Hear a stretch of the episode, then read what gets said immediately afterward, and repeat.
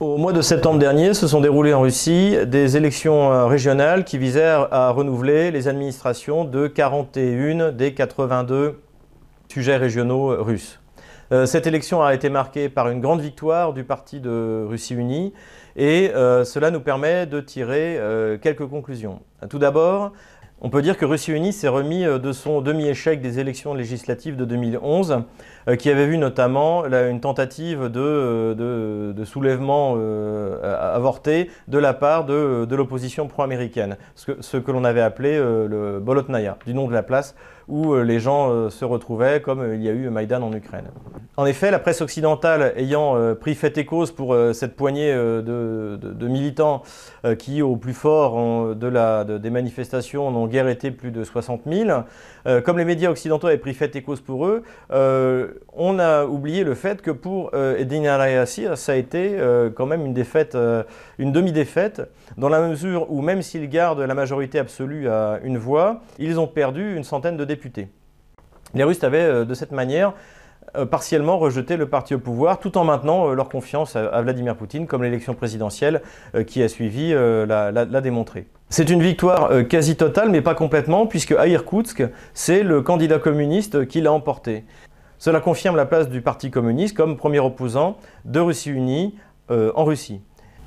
L'opposition libérale qui est à tort présentée justement par les médias euh, occidentaux comme la première opposition à Vladimir Poutine, notamment l'escroc euh, libéral euh, Alexei Navalny, a essuyé quant à elle un nouvel échec pour différentes raisons. Tout d'abord, il faut fournir un certain nombre de, signatures de citoyens pour pouvoir présenter sa liste. Et les partis libéraux pro-américains regroupés sous divers noms de, de formation, que ce soit Yabloko, euh, que ce soit le, Parnasse. Donc euh, euh, ces partis ont eu d'énormes difficultés à obtenir ces, signatures pour la bonne et simple raison que la plupart des citoyens russes les considèrent comme des traîtres, notamment suite à l'affaire de Crimée, mais également la manière dont ils ont soutenu les opérations contre les civils du Donbass.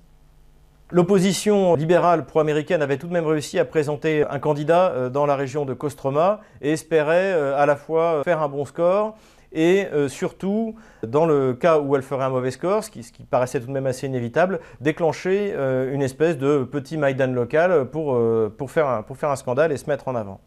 Et, cela correspond en fait à la nouvelle stratégie de l'opposition libérale pro-américaine, qui est, après avoir échoué à Moscou, désormais d'essayer de s'implanter en région en se disant que les, le, pouvoir central fera moins attention euh, aux, manœuvres, euh, américaines euh, justement en, région. Alors cette manœuvre-là, en tout cas, pour le moment, a totalement échoué, notamment parce que Alexei Navalny, donc, qui est un peu le, coordinateur de toutes ces opérations et qui s'était rendu à Kostroma pour soutenir son équipe locale, s'est fait filmer par hasard par un blogueur local avec le premier secrétaire de l'ambassade des États-Unis, M. Bradford Bell, qui, euh, qui d'ailleurs s'était fait connaître à l'époque en Serbie, euh, euh, pour, à l'époque du, président Tadic, où il conseillait le, gouvernement serbe et lui conseillait notamment d'abandonner le Kosovo. Donc on retrouve toujours les mêmes. Et euh, malheureusement, pour, euh, malheureusement pour Alexei Navalny, euh, le, film donc, de, son repas à Kostroma avec le conseiller politique de l'ambassade des États-Unis a fait le tour des médias russes, comme on peut sans doute. Les trois conclusions que l'on peut donc tirer de ces élections, c'est premièrement la victoire et le retour en grâce de Russie unie, et donc de son président, qui est Dimitri Medvedev, qui revient euh, petit à petit sur la, scène politique en tant que, bah, chef du parti victorieux, mais en même temps euh, par la conduite qu'il a euh, de la politique de remplacement donc des produits qui étaient importés jusque-là d'Occident et d'Europe par des produits russes. Donc il y a fort à parier que si d'ici un ou deux ans, cette politique de euh, remplacement de, produits importés par des productions locales est une réussite, euh, Dimitri Medvedev aura de nouveau un destin national tout à fait, intéressant.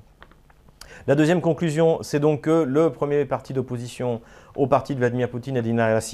euh, c'est le Parti communiste, incontestablement. Et enfin, en troisième lieu, c'est l'effondrement total de, des libéraux pro-américains la Russie doit ça notamment à l'exemple de Maïdan, qui a fait école non seulement en Russie, mais également en Biélorussie, où le président Loukachenko a été triomphalement élu. Et, même au Kazakhstan, désormais, il y a une grande méfiance vis-à-vis des mouvements pro-occidentalistes.